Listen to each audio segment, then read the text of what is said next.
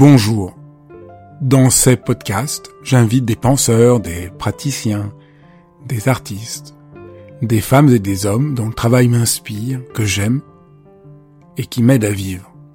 Et j'ai eu envie de partager mes enthousiasmes avec vous. Dialogue parce que je crois à la vertu de l'écoute et au bonheur du partage. Dialogue parce qu'en un temps où tout devient un peu trop formaté et lyophilisé, j'ai voulu prendre le temps d'écouter des personnes qui ont consacré leur vie à penser, à créer, à faire. Dialogue pour permettre à mes invités de déployer leur engagement et leur conviction sans que leurs paroles soient coupées en petits morceaux. Dialogue pour pouvoir être transformé en les écoutant, transformé par une parole vraie. Aujourd'hui, je reçois Ben Nevers. Vous le connaissez sans doute. C'est un des plus influents youtubeurs français. Dans son livre, Je ne suis pas viril, il expose avec beaucoup de sincérité ce que ça veut dire qu'être hypersensible. Alors évidemment, ça, ça m'a énormément euh, touché. J'ai trouvé ça très, très beau. Et puis, il arrive à déconstruire comment se met en œuvre la virilité, la masculinité avec des, des carcans dont il est euh, urgent de se libérer. C'est passionnant de voir aussi comment il témoigne d'une nouvelle génération qui veut essayer de d'inventer autrement sa propre vie. Et j'ai une demande à vous faire que j'ai découvert. Si vous voulez que cette vidéo soit vue, surtout c'est important, vous savez, il y a un petit pouce bleu. Mettez le petit pouce bleu, mettez des commentaires. Plus vous mettez de commentaires, plus vous mettez de pouces bleus, plus ça va faire connaître ma chaîne et ce que j'essaye de faire. Merci, je compte sur vous. Bah, peut-être Ben, si tu veux dire un peu qui tu es, te présenter en, quelques secondes. Ouais, euh, bah, je m'appelle Ben Never, j'ai 30 ans cette année. Waouh. Euh, ouais, on y est, on y est. Euh, et je suis youtubeur. J'ai pas trop de problème à dire youtubeur. Je sais qu'il y en a qui préfèrent dire créateur de contenu, etc. Influenceur, on peut dire influenceur aussi. Et je fais, j'anime, je produis et j'anime des émissions. je, je pense 6 six, ou 7 émissions différentes. Euh, avec des concepts différents, beaucoup en table ronde. Euh, et euh, ce qui rejoint toutes ces émissions-là, c'est la curiosité de vie envers les autres. Donc on aborde plein de thématiques de vie qui pourraient être un peu du développement personnel, qui était un peu moi ma base en fait, où je m'intéressais énormément à ça. Et je m'étais dit mais c'est bizarre parce qu'on a l'impression que c'est pas on, a, un peu l'impression que c'est pas accessible à tous. Donc je m'étais dit, on va arriver par une porte d'entrée du divertissement et on va insérer comme ça du, développement perso à l'intérieur. Et là, ça fait quatre ans que je fais ça. Moi, ce qui m'a beaucoup touché en lisant ton livre, c'est euh, de voir euh, une nouvelle génération qui s'intéresse au développement personnel. Voilà, moi, c'est des questions qui m'ont intéressé euh, il y a 30 ans, qui étaient des questions dont on parlait peu, qui semblaient un peu bizarres. Il y a encore aujourd'hui, dans les gens de ma génération, une sorte de résistance et aussi une difficulté de faire des différences, des distinctions. Parce que dans le développement personnel, c'est comme tout. Hein il y, a, le meilleur comme il y a le pire. Et on sent que tu es assez euh, à l'aise avec ça, que, tu as un discernement, que c'est pas quelque chose d'étrange. Euh. Non, parce que je pense que je l'ai je l'ai testé un peu au service de tout. C'est-à-dire moi j'ai beaucoup bossé aussi en agence de com euh, et j'ai utilisé le dev perso aussi dans les branches de productivité.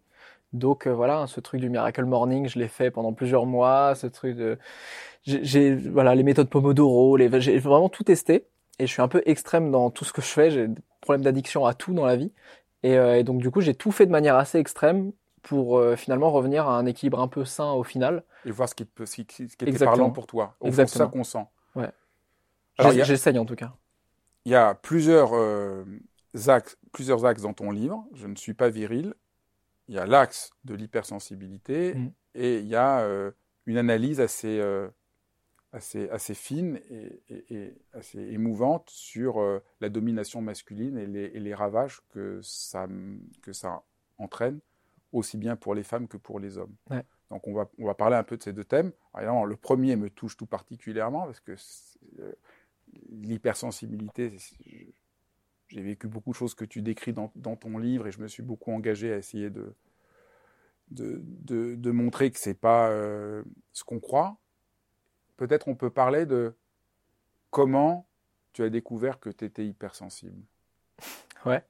Euh, bah, il y a une anecdote spécifique que je raconte d'ailleurs dans le livre qui pour moi et je pense là le moment pas où je l'ai verbalisé parce que j'étais trop jeune mais le moment où j'ai compris euh, et c'est une anecdote euh, vraiment qui peut paraître hyper banale hein, pour plein de gens mais mais comme beaucoup d'événements et c'est ce qu'on développe après dans l'hypersensibilité souvent c'est le t'en fais trop et que on a l'impression de surréagir euh, et moi, c'était euh, c'était primaire euh, avec euh, tout simplement un enfant qui fait tomber des gâteaux par terre. Et moi, ça me met dans une profonde tristesse. Je me mets à pleurer. Euh, vraiment, j'avais l'impression que c'était moi, ça m'était arrivé à moi en fait. Euh, et j'étais presque plus malheureux que cette petite fille, en tout cas de manière en extériorisant les choses. Elle, était, c'était assez sereine. Elle a ramassé ses gâteaux, elle a soufflé dessus, elle les a rangés. Et moi, ça m'a mis dans une tristesse énorme.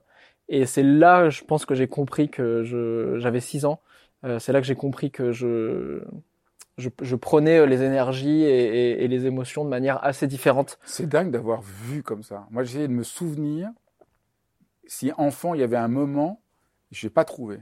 Ok. T'as pas un, déclencheur euh? Non. Je sens toujours que je me sens en décalage profond. ça, ça, ça, je sens enfin tous les tous les tous les traits d'hypersensibilité, mais j'ai pas réussi à trouver euh, hmm. euh, comme ça un moment clé. Et à quel moment tu as compris que tu l'étais? Euh, Ça, ça s'est fait deux trois ans après en allant, en allant voir un psy. Où là, qui a dit que tu étais hypersensible. Ouais. en tout cas, le mot, le terme hypersensible, il était. J'ai l'impression qu'à cette époque-là, il était moins à la mode, ou du coup, on parlait plutôt de de haut potentiel, surdoué, c'était même avant qu'on parle de zèbre, etc. J'ai vu qu'après il y a eu plein, plein de mouvements différents où chacun, euh, mais au final on parle de la même chose. Euh, et là c'était, si je te dis le terme exact, ça devait être, c'était un test de QI et donc il y avait un QI plus élevé que la moyenne et donc c'était surdoué à tendance empathique. C'était, un truc comme ça, ah. qui s'est transformé derrière. On allait voir des psys dans l'adolescence en hypersensible. C'est génial, évidemment, parce que moi, quand j'étais jeune, ça n'existait pas. Donc, il y avait une sorte d'étrangeté euh, euh, totale. Même si dans ton livre, tu montres que c'est pas lié au QI, moi, je trouve aussi que c'est important de distinguer, euh, bien sûr. de montrer que l'hypersensibilité, et puis que le QI mesure pas grand-chose, au fond. Ouais. Ça n'a aucun sens. Ça n'a aucun sens, le QI. Et puis, en plus, on parlait de surdoué à l'époque, et je trouve que le terme surdoué, il est... Il est horrible pour tout le monde d'ailleurs, parce que autant pour les gamins. Euh, c'est bien si tu peux dire ça, parce que je le dis tout le temps, moi, de mon point de vue, mais c'est bien de. Ça devait être très angoissant qu'on te dise que tu es surdoué. Ça n'a pas du tout te faire, dû te faire plaisir. Non, parce qu'en fait, il veut rien dire. Ce, ce en fait, tu arrives avec un problème, on dit euh, c'est parce que tu es meilleur. Et donc, en fait, c'est ça qui est, qui, est, qui est, pas bon. Et je pense que c'est bien d'ailleurs qu'on ait fait évoluer le terme surdoué parce que ça hiérarchise. Alors que ça n'a aucun sens. C'est pour moi, on n'est on n'est pas au-dessus, on est à côté. Et donc de, de, de, remettre ça de manière assez horizontale, je pense que c'est plus juste. C'est pour ça euh. que je suis assez opposé, moi, à la notion aujourd'hui de haut potentiel. Ouais. Pareil, parce que ça hiérarchise. ça hiérarchise et, qu'on a, et que quand on est hypersensible, on a juste envie c'est d'être un peu moins hiérarchisé, d'être un peu moins mis à l'écart. Et en plus, euh, cette idée de hiérarchie, qu'il y a des gens qui sont hauts, puis il y en a qui seraient bas, mmh. je trouve que c'est hyper Ça veut rien dire, haut potentiel. On, on, a tous un haut potentiel. Mais après, c'est ce qu'on en fait. Et c'est pour ça qu'on voit des gens euh, euh, qui peuvent être euh, hypersensibles et qui le vivent très très mal et qui ça va handicaper dans la vie. Et d'autres, au contraire, qui vont en faire une force et qui vont arriver à exploiter ça. Mais à la base, en fait, on a tous ce, potentiel-là d'en faire ce qu'on veut. Donc ça, c'est le premier, premier point que je trouve libérateur, de voir un peu ce que c'est, de voir comment tu... et comment le comprendre nous aide. Un autre point que je trouve euh, très, très parlant dans ton livre, c'est la mécompréhension d'identifier euh, les hypersensibles au douillet affectif. Ah ça, j'ai trouvé ça très bien. Moi, c'est pour ça que quand on m'a parlé d'hypersensible la première fois, euh, j'ai même pas voulu écouter. Je me suis dit, ah là là, ça va être encore le truc, euh, la case, pauvre petite chose auquel je m'identifiais pas du tout. Et peut-être si tu peux dire un peu quelle est la différence pour toi entre un hypersensible et un douillet affectif. Bah en fait, tu vois, l'hypersensibilité, je commence par ça d'ailleurs dans le livre. Enfin, il y a, une petite partie euh, d'introduction quand même sur mon enfance, etc. Mais l'hypersensibilité arrive assez vite. Et en fait, euh, au début, je devais pas parler d'hypersensibilité parce que je m'étais dit, euh, moi, c'est un livre sur la masculinité, on va axer là-dessus. Et en fait, c'est là que je me suis rendu compte à quel point l'hypersensibilité était en plein dans la masculinité. Parce que moi, c'est là que je me suis rendu compte aussi. Je parle de mon de mon retard euh, hormonal. Euh, je parle voilà de que physiquement, j'avais j'étais plus petit que tout le monde, etc., etc. On va peut-être en reparler. Euh, et pour moi, à la base, quand j'ai commencé à écrire le livre, il y, avait, ça qui était pleinement dans euh, ce qu'on me faisait ressentir quand où je parle de harcèlement scolaire, etc. De t'es pas un vrai mec, tu te construis pas comme un vrai mec parce que t'es moins fort, t'es pas le grand guerrier protecteur. Et en fait, je me suis rendu compte que au-delà de cette partie purement physique, il y avait euh, cet aspect moral euh, qui était euh, qui était clairement l'hypersensibilité et qui me mettait en décalage total avec les autres hommes. Et donc il y avait ce truc-là euh, très tôt hein, d'ailleurs, hein, où qui était lié même, on, on, le liait à l'orientation sexuelle. Donc très tôt, on se traitait de PD parce qu'il y en avait un qui, qui était plus sensible, qui pleurait plus facilement, etc. Je pense qu'on savait pas exactement ce que ça voulait dire d'ailleurs. On a vu, on répétait sûrement de ce qu'on avait entendu des grands. Et c'est là que je me suis rendu compte assez vite que que l'hypersensibilité, elle était clairement liée à mon à mon retard hormonal, euh, les deux ensemble dans euh, mon décalage avec les autres mecs. Et où très vite je me suis rendu compte, je l'ai verbalisé comme ça beaucoup plus tard évidemment, mais j'étais très vite en décalage dans ma construction de ce qu'allait être un homme avec cette, ce combo, tu vois, cette fusion des deux. Et finalement, c'est beaucoup plus tard, vers mes 18-19 ans, que cette fusion des deux qui a été, euh, en tout cas on me l'a dit, je, je, je l'ai cru moi-même, on me l'a fait croire que ça allait être ma plus grande faiblesse qui est devenu ma force aujourd'hui et qui fait où j'en suis aujourd'hui. Quoi. Tu dis ça, que je trouve, que je trouve très beau. L'hypersensibilité est un animal sauvage apprivoisé. Si tu prends la fuite, il pourra te poursuivre. Si tu apprends à le connaître, il marchera à tes côtés. Je crois que ça. Ouais, parce que en fait, moi, j'ai j'ai eu plein de conseils différents et il y avait aussi beaucoup de conseils qui t'expliquaient comment euh, camoufler ton hypersensibilité pour mieux vivre avec. Un truc de protection, de et en fait, moi, ça, c'est ça, c'est clair. Ça, c'est vraiment un point central. Ouais. Et en fait, euh, moi, je me suis jamais trop retrouvé là-dedans et je me suis rendu compte que plus je fuyais cette hypersensibilité, plus elle me rattrapait, mais encore plus fort.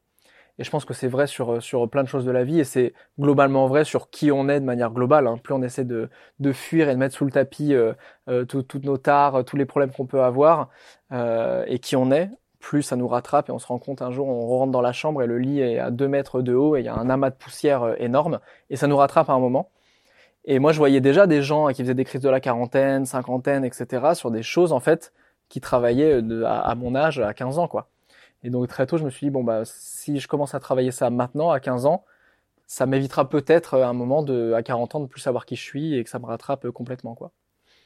Et, euh, et ouais, et, pour moi, cette image de l'animal sauvage, c'est un peu ça, quoi. C'est, mais qui est un peu, euh, qui a un peu une, une inspiration de, du Petit Prince, tu vois, avec le renard, où il y a un truc là-dessus de se dire euh, comment, euh, comment t'arrives à apprivoiser quelque chose où de prime abord on va te dire c'est impossible, et en fait, quand tu arrives à l'apprivoiser, quand tu croises des gens qui ont apprivoisé leur, leur petit animal de l'hypersensibilité, tu te rends compte à quel point ils en ont fait une force et un pouvoir, que c'est des gens qui rayonnent énormément.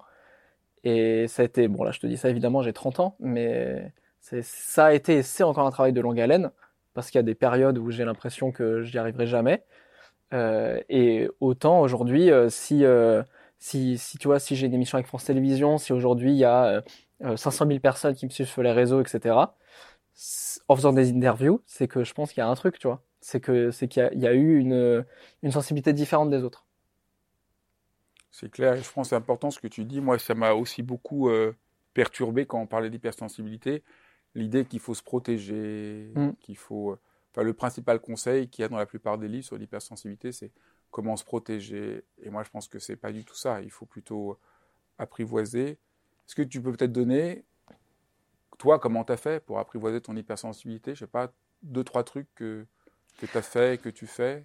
Alors, j'ai testé, testé, plein de choses. Hein. Euh, à, à 9 ans, je me suis mis au théâtre. Je pense que je, vais te dire les choses positives parce que j'ai aussi testé des choses qui n'ont pas forcément marché. Et après coup, je sais pas si ça a marché ou pas. Je pense que dans tous les cas, il n'y a pas de bonne solution, mais il faut faire. Parce que le, le, gros piège, mais qui est un gros piège en dehors de l'hypersensibilité dans sa vie de tous les jours, c'est de rêver un peu sa vie et, et, et, et on se rend compte dix ans après que qu'on a vécu plein de choses, mais juste dans la tête et que il s'est il s'est rien passé concrètement. Donc l'hypersensibilité, mais comme euh, finalement je discute avec beaucoup de gens qui sont introvertis aussi, et je me rends compte qu'on a un peu les mêmes euh, les mêmes types de de, tips et, et, et c'est par le vécu euh, et c'est en testant des choses, plein de petites choses qu'on arrive justement à, s'habituer. En fait, c'est un espèce de muscle. Donc moi, très tôt, je me suis mis à faire de l'improvisation en théâtrale. Je partais très loin, hein, et je crois que c'est un des premiers trucs qui m'a un peu sauvé euh, d'aller vers les autres, de me rendre compte que j'étais capable de faire des choses, de faire rire les gens, de voilà, de d'être en fait d'être juste dans une bulle, dans un contexte où je pouvais m'autoriser à faire des choses. Euh, j'ai eu une énorme période euh, adolescente où j'ai où j'ai essayé de taire mes émotions complètement euh, dans une période où c'est hyper compliqué parce que c'est la période où les émotions sont les plus fortes. Euh, hormonalement, voilà, il se passe plein de choses, etc. Donc je suis passé par des périodes très sombres que j'ai assez peu racontées dans le livre parce qu'il fallait aussi faire des choix, mais j'ai déjà raconté un peu en vidéo avec des tentatives de suicide, avec des, des périodes très très très très sombres. Euh, et je pense que c'était la période où j'ai le moins accepté mon hypersensibilité, parce que c'était aussi la période où j'essayais de plaire beaucoup aux filles, euh, parce que bah, tout le monde sort avec des filles, tout le monde se met en couple, etc. C'est l'époque des hormones, on commence à arriver vers la période, euh, on sort de l'enfance, donc on, on sait qu'on va vers le fait d'être un homme, et donc c'est là aussi où c'est le plus compliqué d'accepter d'être plus petit que tout le monde, d'être plus maigre que tout le monde, de pleurer plus facilement, d'être plus sensible, etc. Là où on, nous vend un schéma qui est, qui est tout autre. Et donc ça, ça a été la période la plus compliquée. Et je crois que là où j'ai le plus euh, accepté mon hypersensibilité, c'est après. C'est euh, quand j'ai commencé à faire des études de communication que j'ai commencé à bosser dans, dans ce milieu-là. Et où on m'a clairement dit, et d'ailleurs c'est une phrase que je mets dans que, que j'ai mis dans le livre, c'est euh, un de mes managers qui m'a dit mais dans ce métier tu t'en sortiras jamais parce qu'il faut être un requin et t'es trop faible en fait pour ce métier. Et je crois que c'est ça qui m'a donné la plus grosse force en fait de me rendre compte que je pouvais me blinder, je pouvais mettre un, un bouclier quand il fallait, euh, notamment euh, euh, quand il y a un trop plein d'énergie parce qu'on est un peu des, éponges énergétiques. Je pense que tu, tu vis ça aussi. Euh, moi, je prends très peu le métro, par exemple, à Paris parce que quand je suis arrivé il y a trois ans et demi à Paris et j'étais en colère tous les jours à Paris. Et à un moment, j'ai cherché la source de ça et je me suis, je me suis rendu compte que c'était parce que je prenais le métro le matin et le soir et que je prenais l'énergie de tout le monde, et c'est rarement des énergies positives euh, dans, le, dans, le, métro. Et donc ça, par exemple, je l'ai coupé pendant un moment. Donc là, je me suis mis un petit bouclier là-dessus, et je me suis dit, bon, là, on évite ça, mais comment je peux créer dans ma vie d'autres moyens qui vont me faire éviter ces choses-là? Donc j'ai beaucoup plus pris le, j'ai pris le vélo, euh, j'ai commencé à, à, à, marcher. Je marche énormément, je marche 15 km par jour dans, dans Paris. J'adore ça, ça me fait du bien, etc. Et c'est ça qui m'a permis de reprendre un peu le métro donc pour pas l'éviter, mais pour trouver un équilibre. Et je crois que c'est ça en fait. Et il n'y a pas de, dans dix ans, tu me demanderas comment je fais pour mon hypersensibilité. Et je crois que ce sera un autre équilibre que ce que j'ai encore, euh, que j'ai trouvé aujourd'hui, quoi. Et chacun a le sien. Donc c'est, je crois qu'il y a très peu de culpabilisation à avoir déjà, de prime abord. Parce que moi, les, les premières fois j'ai essayé de reprendre le métro, j'ai fait des crises d'angoisse énormes. J'ai dû sortir euh, le, la station d'après parce que je n'y arrivais pas. Et je crois que le, le piège là-dedans, c'est de, de, se culpabiliser et de commencer à penser qu'on est, qu'on est bizarre et que et qu'on n'y arrivera jamais. Et donc, il faut faire les choses étape par étape. Mais je crois que c'est ça le seul truc, hein, c'est de, de faire des choses chaque jour, de faire des petites choses. Et puis la compréhension de ce qu'on est. Complètement. Après, tu dis voilà tous les super pouvoirs des hypersensibles. Avoir du recul sur le monde. Ouais. Je te l'ai dit, si tu veux les, ouais. les commenter. Ça, c'est fou. Hein. Ça, c'est tu vois, je, je, lisais très peu. Je crois que j'ai lu euh, Harry Potter euh, quand j'étais gamin et c'est tout. Et, et je crois que les, les, les premières choses qui m'ont donné du goût à la lecture, c'est des essais de Gandhi sur la communication non violente, les premières, et après végétarisme, etc. Et en fait, c'est en fait, là où je me suis dit, mais en fait, la lecture est folle parce que on peut prendre un recul énorme sur le monde et essayer de comprendre le monde à travers ça. Je te parle d'une époque où il n'y avait pas Internet, il n'y avait pas tout ça, donc l'accès au savoir, il était un peu différent. Et, euh, et en fait, j'ai eu le goût à ça, mais toute ma vie. Et d'ailleurs, c'est pour ça que je, je, lis très peu de fiction. Euh, j'aime bien, hein, je, je, regarde des films fantastiques, j'aime bien tout ça. Mais je crois que ce qui m'intéresse le plus, c'est les documentaires. C'est tout ce qui a accès à tout ce qui a attrait à la réalité, parce que ça te donne une autre vision du monde et t'apprends des choses constamment. Et ça, j'avais l'impression que tout le monde était un peu comme moi, et je me suis rendu compte en grandissant que pas du tout, et, et que c'était une des choses qui m'intéressait moi et qui faisait mon identité. Comprendre les gens. Ouais. Ça, pareil, j'ai mis longtemps à comprendre que que, que l'empathie était inégale chez tout le monde et que et que là où moi je pouvais avoir un trop plein, si j'arrivais à le réguler, ça allait être une force énorme euh, parce que euh, parce que je, parce qu'en fait dans plein de milieux, dans plein de situations, c'est c'est c'est assez beau en fait de d'arriver à comprendre les gens, d'arriver à comprendre leurs émotions Euh, c'est extraordinaire. C'est extraordinaire. Quand même comprendre les gens. Mm. De pas être euh, juste obsédé par soi. Quand on est hypersensible, on ne peut pas faire autrement qu'être Mm. intéressé par, par les gens, les sentir, avoir envie de les comprendre. Je trouve que c'est vraiment... Complètement. Et ce qui est intéressant, d'autant plus que j'ai appris derrière, c'est que euh, je pouvais apporter ça dans des milieux qui étaient très peu empathiques. Donc j'ai ramené ça dans la communication marketing, j'ai ramené ça euh, euh, dans aujourd'hui même dans le milieu des, des médias. hein. c'est quand même un milieu très concurrentiel, c'est un milieu où on ne fait pas de cadeaux. Euh, et je crois que j'ai réussi aujourd'hui, là, tu vois, au bout de quatre ans, à créer une team, à créer un- un- même une communauté, rassembler des gens qui se retrouvent dans, dans ces valeurs-là, tu vois. Et, et je crois que je me suis pas perdu. Je suis pas devenu un requin comme beaucoup euh, estimaient qu'il fallait le devenir. Et pour autant, tu vois, j'ai ma boîte de production, je produis des Mais émissions. c'est une chose complètement fausse. Être un requin pour réussir, c'est complètement faux. Complètement. Mais il y a quand même, euh, il y a quand même des gens qui y arrivent. Hein. Je sais pas à quel moment le karma. euh, Non, mais c'est, oui, mais c'est pas nécessaire d'être un requin pour réussir. Il y a plein de gens qui réussissent sans devenir un Mm. requin. C'est une idée, euh, c'est une, c'est quelque chose qu'on nous raconte, mais qui est pas du tout, du tout vrai. Mais je pense a une importance des rôles modèles aussi. C'est-à-dire qu'on nous donne beaucoup de rôles modèles qui ont été des requins. Et je pense que c'est important d'avoir des rôles modèles euh, différents, De gens empathiques, créatifs, Ouais. inventifs, il y en a plein. carrément.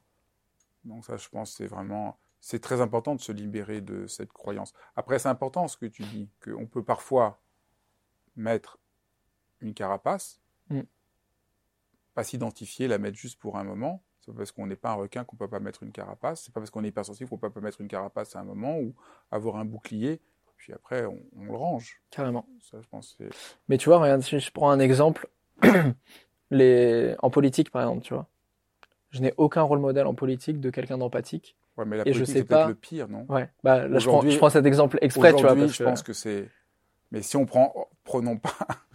Mais dans d'autres mondes, on voit qu'au contraire. Eh oui, mais je pense que la politique, Mm. c'est mal- malheureusement. euh, Et je crois que tu es obligé de, de supprimer ton empathie pour réussir dans des milieux comme ça. Aujourd'hui, ouais. aujourd'hui. Mais j'espère que, tu vois, que bientôt on aura des rôles modèles en politique, parce que c'est quand même très important la politique, tu vois. Et aujourd'hui, on voit que moi j'ai 30 ans, je m'y intéresse beaucoup moins. Alexandra Ocasio-Cortez. Ok, Regarde. Ouais. Elle est absolument euh, époustouflante. ok. Moi je rêve hein, qu'on atteigne Ah, des. elle, elle avait, elle est devenue très célèbre parce qu'un sénateur s'était moqué d'elle parce que quand elle est pour gagner sa vie, elle avait dû faire des petits boulots et je sais plus ce qu'elle avait fait. Et elle a fait une vidéo virale où elle dansait, euh, elle dansait sur les toits en disant qu'elle n'en avait rien à foutre et qu'elle était. et Il y a une sorte de liberté et d'authenticité qui a complètement touché les gens. Ah c'est quelqu'un d'extraordinaire. Qui en plus, elle est, elle est, elle est magnifique. Elle est. Donc, mais c'est sûr que. Ouais. Mais il y a plein d'autres endroits où on voit des gens qu'on.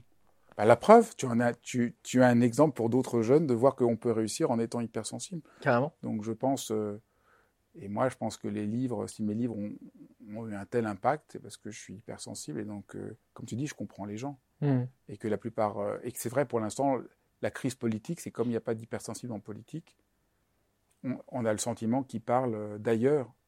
De... Et c'est peut-être ça, non? Peut-être. J'ai l'impression que le dénominateur commun c'est le pouvoir et l'argent. Et j'aimerais bien qu'on voit plus d'hypersensibles, plus de gens euh, bienveillants dans, dans ces milieux-là. Et euh, bon, j'en ai, j'en ai rencontré, hein, donc ça, ça existe.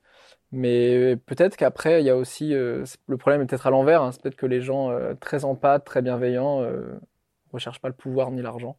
Alors, il y a eu des hommes politiques autrefois. Pierre Mendès France, ça devait être quelqu'un de très. Ça devait être peut-être un hypersensible. Il y a eu des gens comme ça. Et quand on voit. euh, quand on voit dans la résistance, il y avait des gens qui sont engagés, qui étaient Ouais. hypersensibles. Donc, euh, Mais dans un, un contre-pouvoir, quoi. oui, ou des gens qui s'engagent, je pense que. Ouais. Alors après, avoir une intuition hors pair. Ouais. Ça, j'ai eu un gros syndrome de l'imposteur pendant très longtemps. Parce que euh, je sais pas si l'intuition se travaille, mais j'ai, moi, j'ai souvent vu des choses comme de la chance dans ma vie. Et en fait, euh, aujourd'hui, en prenant du recul, je me rends compte qu'il y a beaucoup de choses qui sont goupillées et qui étaient issues de mes choix. D'ailleurs, il y a toute une partie où j'explique euh, comment faire des choix dans la vie et comment ma, technique pour faire des choix. Et, euh, et je, on m'a beaucoup marginalisé sur mon intuition parce que l'intuition, elle est pas du tout, elle est pas objective, tu vois, elle est pas, euh, elle est pas logique en fait. Et comme l'intuition est pas logique, euh, souvent moi je faisais des choix un peu illogiques Et, et, souvent, on avait l'impression que je faisais n'importe quoi, en fait. Et après, on se rend compte qu'au contraire, Exactement. Avec le recul, il y a beaucoup de gens qui m'ont dit Ah, mais t'as bien fait de faire ça, etc. Alors que c'était les premiers à me dire euh, Pourquoi tu, pourquoi tu quittes cet appartement, pourquoi tu quittes ce travail euh, très bien payé, pourquoi tu fais ces choix-là? Et quand tu parles de l'intuition, tu racontes dans ton livre comment tu avais dans une boîte, tout était bien payé, mais c'était pas humain et que tu as décidé de partir. C'est l'intuition, mais c'est aussi au fond, euh, en anglais, il dit gut feeling, que je trouve mieux mmh. qu'intuition, parce que c'est vraiment, euh, c'est presque un sentiment, un sentiment intuitif, viscéral, qui te donne une indication profonde sur ce que tu dois faire. Ouais. Et donc, on peut dire que quand tu es hypersensible et que tu écoutes ton hypersensible, tu as des informations indispensables pour faire des mm. choix. C'est ça un peu, non? Et tu vois, à cette époque, ça me paraissait logique. Tu prends cet exemple qui, pour moi, est le plus parlant. Je suis en. Donc, j'ai fait un, Master 2, euh, communication marketing, en alternance pour payer euh, mes études. Et donc, ça, j'arrive dans, dans une grosse boîte, je suis en première année et je dois faire les deux ans pour valider mon, mon master. Et au bout de. Franchement, au bout de trois semaines, je me rends compte que c'est pas pour moi, euh, que les grosses boîtes, etc. Je découvre plein de choses et j'y suis allé presque, j'y suis allé par feeling aussi, en sachant que c'était le mauvais choix. Pour, euh, je voulais pas finir mes études sans savoir euh, ce qui me plaisait pas. Donc j'y suis allé en me disant, je pense que ça va pas me plaire, mais au moins je le saurais. Et au bout de quatre mois, je me dis bon bah là, je vais vraiment m'en aller. Mais alors que d'un point de vue purement, tu, tu, vois, si on réfléchit juste, ça payait mes études, ça validait mon diplôme parce qu'il fallait que mon diplôme c'était l'année d'après. Mon logement était payé, euh, j'avais des tickets resto. Enfin, il y avait quand même un truc en tant qu'étudiant où j'étais quand même très très bien. Et j'aurais pu me dire, euh, bah, j'attends mes les deux ans et après les deux ans, j'ai validé mon diplôme et tant, et, tant mieux, ce sera cool et, et je, ferai un truc que j'aimerais après quoi. Et ça, j'arrivais pas à le faire, tu vois. Et je me suis dit, tant pis, je, je, quitte à me retrouver à la rue parce que je pouvais plus payer mes études, plus avoir euh, mon logement, etc. Je ferai ça et c'est à l'instant T qu'il faut que je sois heureux. Et c'est ce qui a fait derrière d'ailleurs que je me suis retrouvé dans une boîte en social media et que tout s'est goupillé jusqu'à aujourd'hui quoi. Donc c'était le bon choix. Après coup, on, en est sûr quoi. ça c'est ouais. Donc voilà, un grand avantage d'être hypersensible. Quatrième, savoir s'engager pour des causes qui ont du sens. Ouais. Bah, D'où ce livre. Mais moi, je, la question du sens, c'est un truc qui m'a, qui a été très compliqué pendant toute ma scolarité. Euh, mes profs m'ont beaucoup détesté sur euh, sur ce truc-là parce que je je crois que je suis resté encore comme les enfants dans le pourquoi et j'ai besoin de, de, comprendre. Et, et en même temps, c'est ce qui fait que, que, que, que j'ai une motivation et une force énorme dans tous mes projets, c'est que je sais pourquoi je l'ai fait. Et j'ai jamais rien fait par automatisme ou dicté par le pourquoi de quelqu'un d'autre. Et c'est clair pour un hypersensible que ça a du sens, que ça a une vision, que ça prenne place dans un ensemble, qu'il sache pourquoi il fait les mmh. choses c'est fondamental, sinon il n'y arrive pas. Et puis il y a la vraie question de. On n'est quand même pas grand-chose sur cette terre. À, l'échelle de l'humanité, on va pas rester très longtemps. Et, et, pour autant, on a tous le pouvoir de laisser une marque, de faire quelque chose qui a du sens. Donc, euh, qu'est-ce qu'on fait de ce temps imparti? Et je crois que ça, c'est un peu le, les questionnements que j'ai eus euh, et qui, qui m'ont joué des tours euh, et qui ont été très compliqués quand j'étais gamin, mais qui aujourd'hui, voilà, sont ceux-là de se dire qu'est-ce que je fais de ma vie et pourquoi je suis là, quoi. Et en quoi être hypersensible aide à respecter la diversité? Bah, Je pense que c'est lié à l'empathie. C'est que euh, je crois que je peux assez bien comprendre des problématiques que moi je ne vis pas. Parce que, euh, parce que je comprends qu'on est tous différents et parce que euh, parce qu'il y a aussi des similitudes dans les combats. On a tous des combats. C'est assez intéressant de se rendre compte que on, on, on nous divise beaucoup d'ailleurs. Et, et on se rend compte que en fait l'être humain il est fait exactement de la même manière peu importe qui on est, notre genre, notre sexualité, euh, notre nationalité, euh, d'où on vient, notre âge, etc. On a tous les mêmes besoins, on a tous les mêmes envies, on a tous les mêmes peurs du rejet, on a tous besoin d'être accepté, on a tous besoin d'être épanoui dans sa vie, etc. Et en fait, à partir du moment où on se rend compte de ça, bah, il y a une espèce d'universalité qui se crée, et après le reste c'est du détail. C'est-à-dire que qu'on soit euh, juif, musulman, ok, c'est du détail. qu'on soit enfin, peu importe le milieu d'où on vient, peu importe tout ça, euh, moi j'ai des amis qui, qui, viennent de milieux très très aisés et très très modestes. Ils ont tellement de points en commun. Et c'est juste que après, c'est dans les détails de la vie, des détails matériels. Euh, mais finalement, on se rend compte qu'on recherche tous les mêmes choses. Donc, en fait, si tu pars de ce postulat et que tu le comprends, bah, chaque personne que tu rencontres, tu peux te demander, OK, où est-ce qu'il en est dans sa vie? Qu'est-ce qu'il recherche? De quoi il a profondément besoin? Et derrière, en fait, tu peux comprendre à peu près tout le monde. Après, tu peux accepter ou ne pas accepter. Tu peux avoir des affinités plus avec des gens et, moins avec d'autres. Moi, il y a des, des certains, certains, certaines valeurs qui me correspondent moins. Il y a des tempéraments de certaines personnes qui me correspondent moins dans la vie de tous les jours. Mais pour autant, euh, je rejette pas ces gens-là et je, et je peux comprendre. Je peux comprendre ce qu'ils vivent. Et je crois que ça, c'est la base juste de, sans pour autant cautionner, accepter ou, ou l'accueillir dans sa vie. Je pense que si on commençait tous par comprendre les autres, les aspirations des autres, on se porterait déjà un, tout petit peu mieux. Ce serait la première brique. Alors le dernier super pouvoir, avoir envie d'aider. Ouais. Qui est lié en fait. Hein. On se rend compte que tous les points qu'on a cités là, ils sont, ils sont assez logiques. Mais moi très tôt, hein, très tôt, j'ai voulu m'investir dans des assos, j'ai voulu me, me, sentir euh, utile en fait dans, dans, ce que je faisais. Et c'est ce que je fais encore aujourd'hui. Hein, mais je pourrais pas faire aujourd'hui des un livre ou, ou, des vidéos qui sont du divertissement pur. Euh, je comprends que la porte d'entrée doit être du divertissement.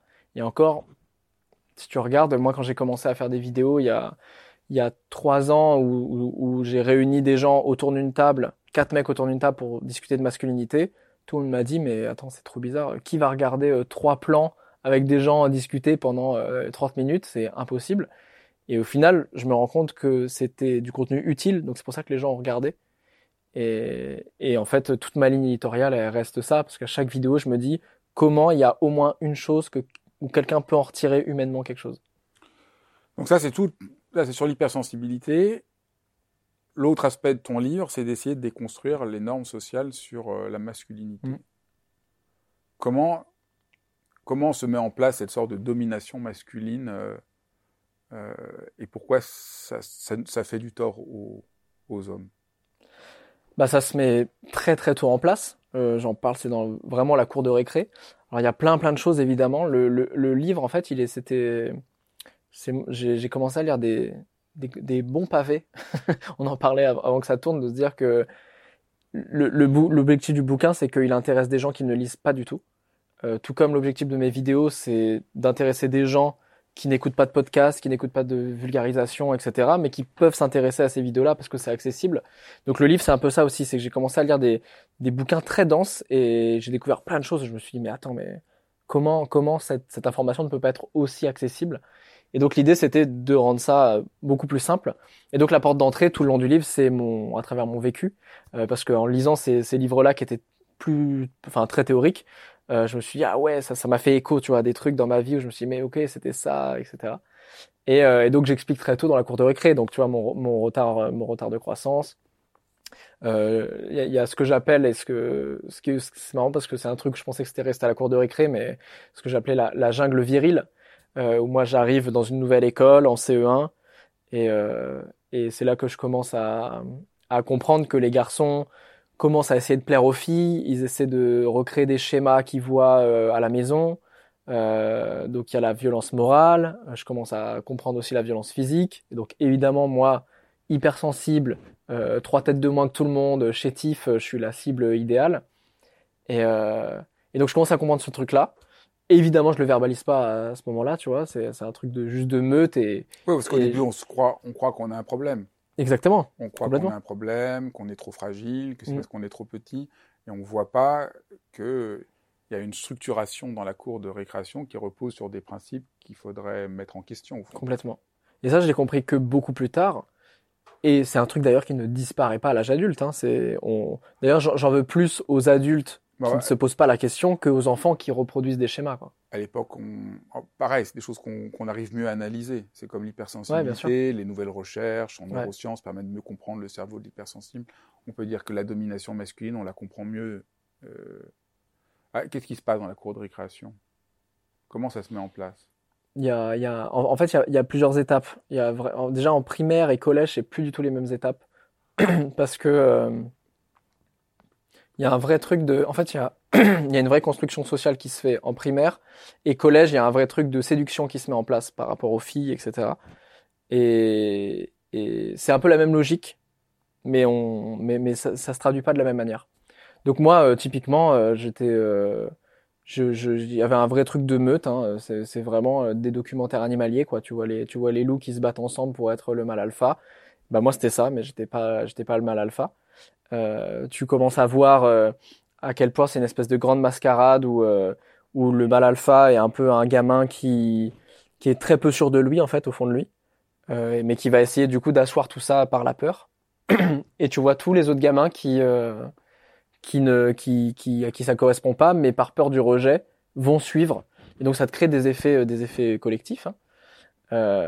Et donc très tôt, tu vois ce début de virilité qui est, qui est, mis en place. Et puis après, il y a toute la construction qu'un qu'un mec, ça doit être viril. Et viril, ça veut Bien dire sûr. ne pas avoir. Des...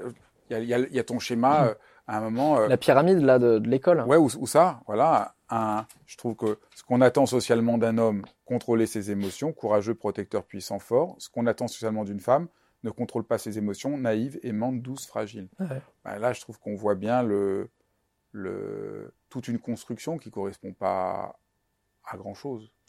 Qui correspond à personne. Mais d'ailleurs, c'est intéressant, il y a beaucoup de femmes qui lisent le livre, et il y a aussi beaucoup de gens qui me disent est-ce que on est obligé d'être un homme pour lire le livre? Et en fait, la réponse est non, parce qu'en fait, on le voit avec ce schéma-là, mais tout le long du livre, le- la virilité, elle fait miroir à la féminité.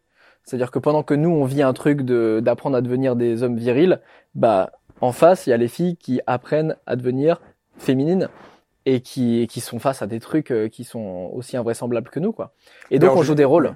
On joue tous des rôles. Et en fait, euh, aujourd'hui, on parle beaucoup de la souffrance qu'il y a pour les femmes de cette domination masculine, qui les enferme, qui les empêche de se développer.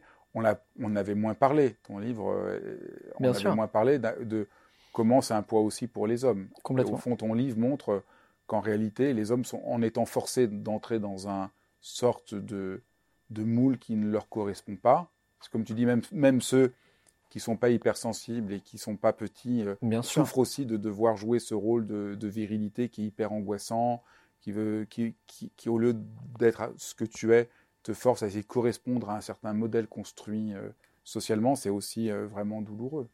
En fait, la différence, c'est que moi, remettre en question la virilité, ça n'a pas été un choix pour moi. C'est pas une déconstruction euh, à l'âge adulte où je me suis dit, ah tiens, si je remettais en cause les normes, j'avais pas le choix en fait de remettre en cause ces choses-là parce que je répondais à aucun critère de masculinité. Donc très tôt, en fait, il a fallu que je m'en sorte différemment qu'en devenant le mec euh, mal alpha. J'aurais pu hein, essayer de commencer à essayer de me battre euh, ou commencer à faire de la muscu, etc. Tu vois, j'aurais pu faire plein de choses, taire mes émotions, etc. Mais en fait, j'aurais explosé euh, beaucoup plus tard à l'âge adulte. Il y en a hein, qui le font. Et moi, c'était pas du tout une option. Mais tu, mais, mais tu vois, ce livre, c'est vraiment la continuité de, mon émission Entre mecs que j'ai que j'ai commencé il y a trois ans. Et en fait, euh, c'est parti d'un constat où il y avait une vraie vague féministe euh, de femmes euh, qui expliquaient leur position dans la société, tout ce qui allait pas, etc.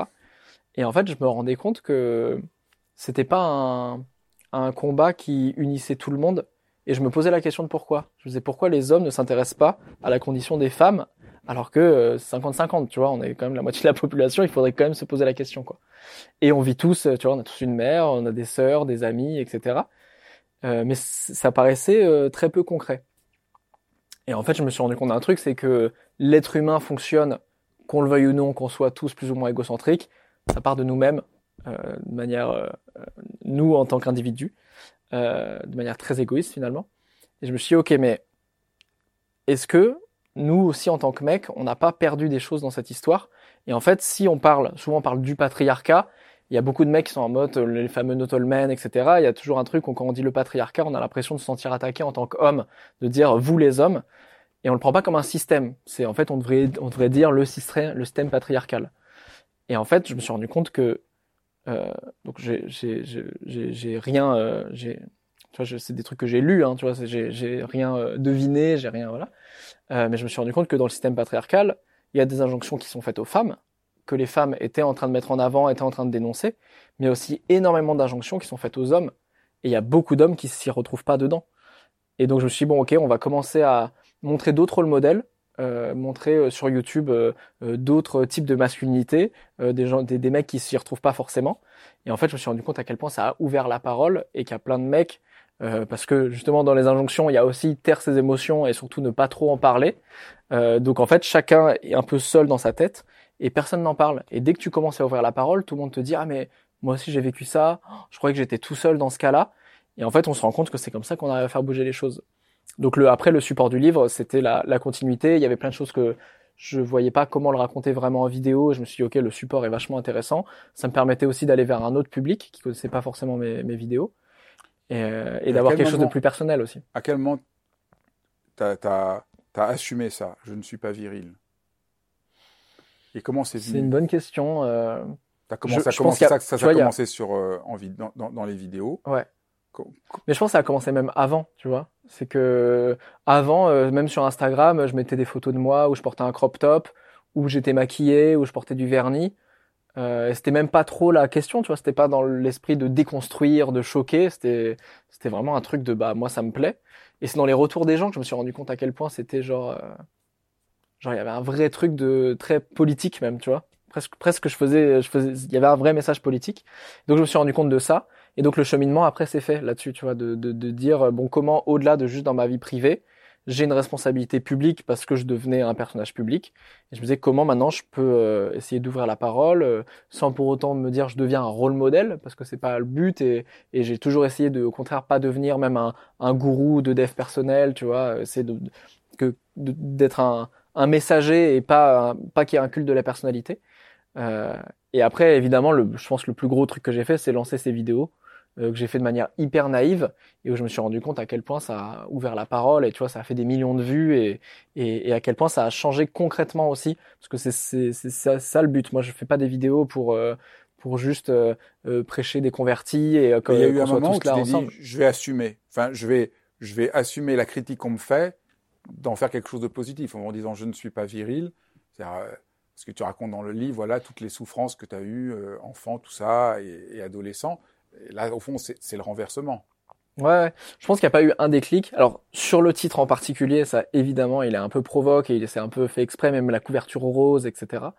Euh, mais je pense que c'est un travail que j'avais vraiment fait euh, euh, en personnel. Et après, par contre, les vidéos m'ont vraiment apporté. Euh, c'était une thérapie et ça l'est encore. Les vidéos aujourd'hui, le, les échanges qu'on a, etc. C'est des échanges qui sont vrais. Enfin, tu vois, il y a vraiment, il y a trois ou quatre vidéos où on pleure on a les larmes aux yeux. Enfin, il y, a des, il y a des moments vraiment criants de vérité que j'avais jamais vu moi-même sur YouTube. Euh, et c'est dire à quel point on oublie les caméras et, et, et qu'il y a un truc lourd derrière, euh, derrière tout, toutes ces choses-là. Euh, quand on parle de la peur, quand on parle de se sentir différent, des choses comme ça. Euh, et, et, moi, ouais, c'est une, une, vraie thérapie, mais c'est une thérapie pour tout le monde en fait. Ces, ces vidéos, ce livre, ces messages, et surtout ce qui est important, et c'est ce que je dis dans la conclusion, c'est que moi, je fais ce travail-là. On est tous en capacité, qu'on ait une communauté, qu'on n'ait pas de communauté, peu importe qui on est on a tous la capacité de faire passer ce message, que ce soit auprès de nos dix potes, en arrêtant de rire euh, aux blagues sexistes de nos potes, par exemple, de nos potes mecs. Ça, c'est vraiment le, point de départ. Ça paraît être un détail. Et en fait, moi, je me suis rendu compte en arrêtant de faire ça, à quel point ça change, mais tout. Jusqu'à faire des vidéos ou alors euh, ouvrir, il y en a qui ouvrent des, cercles de parole entre hommes dans leur quartier, etc. On est tous en capacité de, le faire pour nos valeurs et défendre un peu euh, ce qu'on ce qu'on veut, quoi. Parce que c'est contagieux, en fait, tout ça. Est-ce que les gens de ta génération sont plus sensibles à ces questions? Ouais, mais tu sais, euh, je, suis presque plus un jeune et les, les générations en dessous moi sont encore plus ouvertes à tout ça. Mais moi, tu vois, moi, je suis d'une génération où euh, on nous a jamais parlé du, du consentement quand j'étais à l'école. Jamais. Les, les, seuls cours d'éducation sexuelle, c'était apprendre à mettre une capote sur une banane. Donc, tu vois, c'était. Et puis nous dire, ah, attention, le sida, mais qui était presque, tu vois, de la génération d'avant. Donc, euh, donc, je vois hein, en, termes d'ouverture, de, libération sexuelle, de libération d'identité de genre, euh, le genre, moi j'ai découvert ça il y a, très très peu de temps, hein, euh, euh la transidentité, etc. J'avais aucune idée de, ce que c'était. Et, ça, c'est vraiment la, génération Z, la génération qui est, qui est, vraiment derrière nous. Mais en fait, ce qui est drôle, c'est de voir à quel point chaque génération s'aime pour la génération d'après. Parce que tu dois avoir la tête génération plus jeune qui, qui voit tes vidéos, donc tu dois avoir des retours et tu dois sentir un peu. Moi, je suis hyper fier de. Alors après, je me méfie toujours parce que tu vois, on, on crée tous des bulles. Donc moi, je suis dans une bulle. Euh, moi, c'est si si si je regarde autour de moi, j'ai l'impression que personne n'est d'extrême droite, tu vois. Et après, je regarde les, je regarde au présidentiel, je me dis bon, ok, ça veut dire qu'il y a quand même un monde avec des gens d'extrême droite. Donc, on est tous en capacité de se créer notre propre réalité, notre propre bulle avec euh, avec, avec euh, qui on échange et tout. Donc évidemment que je suis sur Internet, donc les commentaires négatifs, les gens qui sont pas d'accord avec moi, je les vois. Mais la grosse majorité des gens, tu vois, là, j'ai fait une tournée de dédicaces partout en France. Les gens que je vois, c'est des gens qui sont évidemment, qui se sont retrouvés dans ce que je disais et tout. Il y a toujours une infime partie de gens qui me disent, écoute, moi, j'étais pas d'accord avec ce que tu disais. Et j'ai regardé tes vidéos et à un moment, je me suis un peu fait avoir et je me suis rendu compte que de la carapace que j'avais, des préjugés que j'avais et comment je me retrouve dans une grosse partie de ce que tu dis aujourd'hui, quoi. Mais l'immense majorité, c'est surtout des mecs qui, qui se disent trop bien, on a enfin un endroit pour s'exprimer, on a enfin le droit d'être qui on est. Et en fait, le message du, le message du livre, c'est ça, c'est, il y a beaucoup de ce que j'appelle les mascus, tu vois, les virilistes qui défendent un peu le, le c'était mieux avant quand les hommes étaient des vrais hommes et puis tu remontes de génération en génération et tu te rends compte que chaque génération disait ah, lui c'était mieux avant les vrais hommes etc tu te rends compte qu'en fait c'est un mythe qu'on a un mythe culturel hein, qu'on a qu'on a créé et, et, pas du tout naturel contrairement à, à, ce que certains voudraient nous faire croire et euh, j'avais une conclusion j'ai zappé là-dessus mais oui non c'est ça. Et en fait le message euh, contrairement à, à, à, ce que à ce que beaucoup de virilistes euh, euh pensent que moi j'essaie de faire dire regardez un vrai homme c'est ça. Donc de détruire des dogmes pour mettre des autres dogmes. Moi, en fait, le, seul message qui est dans mes vidéos, dans mon livre, c'est juste apprenez et assumez d'être qui vous êtes et euh, acceptez aussi que les autres soient différents de vous. en fait, il est, il est très simple et bateau comme message et en fait, on se rend compte que à faire dans la vraie vie, c'est autre chose. Est-ce que tu sens de, de cette jeune génération qui, te, qui, qui suit ce que tu fais des problématiques particulières qui les animent aujourd'hui? Si tu pouvais en citer trois, quatre de choses que tu sens. Euh. Bah ouais. Alors euh, en termes d'identité, euh, on recrée les mêmes schémas, donc ils ont les mêmes problématiques, mais je trouve que ça, ça s'insulte quand même beaucoup moins à la cour de récré. Il y a beaucoup plus de respect, tu vois. Je suis assez halluciné de voir qu'au collège, on, assume beaucoup plus d'être homosexuel, on assume beaucoup plus d'être non-binaire, tu vois, des choses qui existaient, mais qu'on taisait totalement jusqu'à voir à vie euh, mais euh, au minimum l'âge adulte, quoi. Donc ça, c'est des trucs où je me dis, c'est hallucinant de voir l'acceptation qu'il peut y avoir à cet âge-là. C'est quand même une maturité assez folle. Et en termes d'identité, on va avoir les mêmes problématiques, mais après, il y a des trucs plus globaux où, euh, en effet, nous, on parlait très peu d'écologie. Aujourd'hui, c'est un truc qui est, c'est un, truc qui va être une vraie problématique et qui est une vraie problématique aujourd'hui pour, pour les jeunes parce qu'ils baignent dedans. Chaque génération a un petit peu sa grande thématique. L'écologie, c'est une thématique qui, qui fait partie d'eux. Et c'est intéressant parce que je trouve que c'est une thématique, euh, contrairement aux, thématiques qu'on peut avoir nous en termes d'identité, c'est une thématique euh, collective. Donc ça va peut-être euh, amener à, à, à, moins de, de nombrilisme, même si j'aime pas trop ce terme, mais tu vois, à, à, à moins, à, à, plus penser au collectif, à ce qu'on peut construire tous ensemble, que juste à essayer individuellement de, de, de, de, créer son, son propre chemin en, s'écartant un peu des autres, quoi. Ben, écoute, merci beaucoup. Je pense qu'on a fait vraiment un joli euh, parcours pour rencontrer ce que tu fais et, et j'espère que ça donnera envie à plein de gens de découvrir euh, ton livre qui est très émouvant et très éclairant. Merci beaucoup. Ben, merci à toi. Merci d'avoir suivi cet épisode de Dialogue. Si ça vous plaît, surtout euh, abonnez-vous à ma chaîne. J'ai plein d'autres aventures à vivre avec vous et n'hésitez pas à m'écrire tous vos commentaires. C'est extrêmement précieux, ça m'aide beaucoup. À très vite, je vous embrasse tous.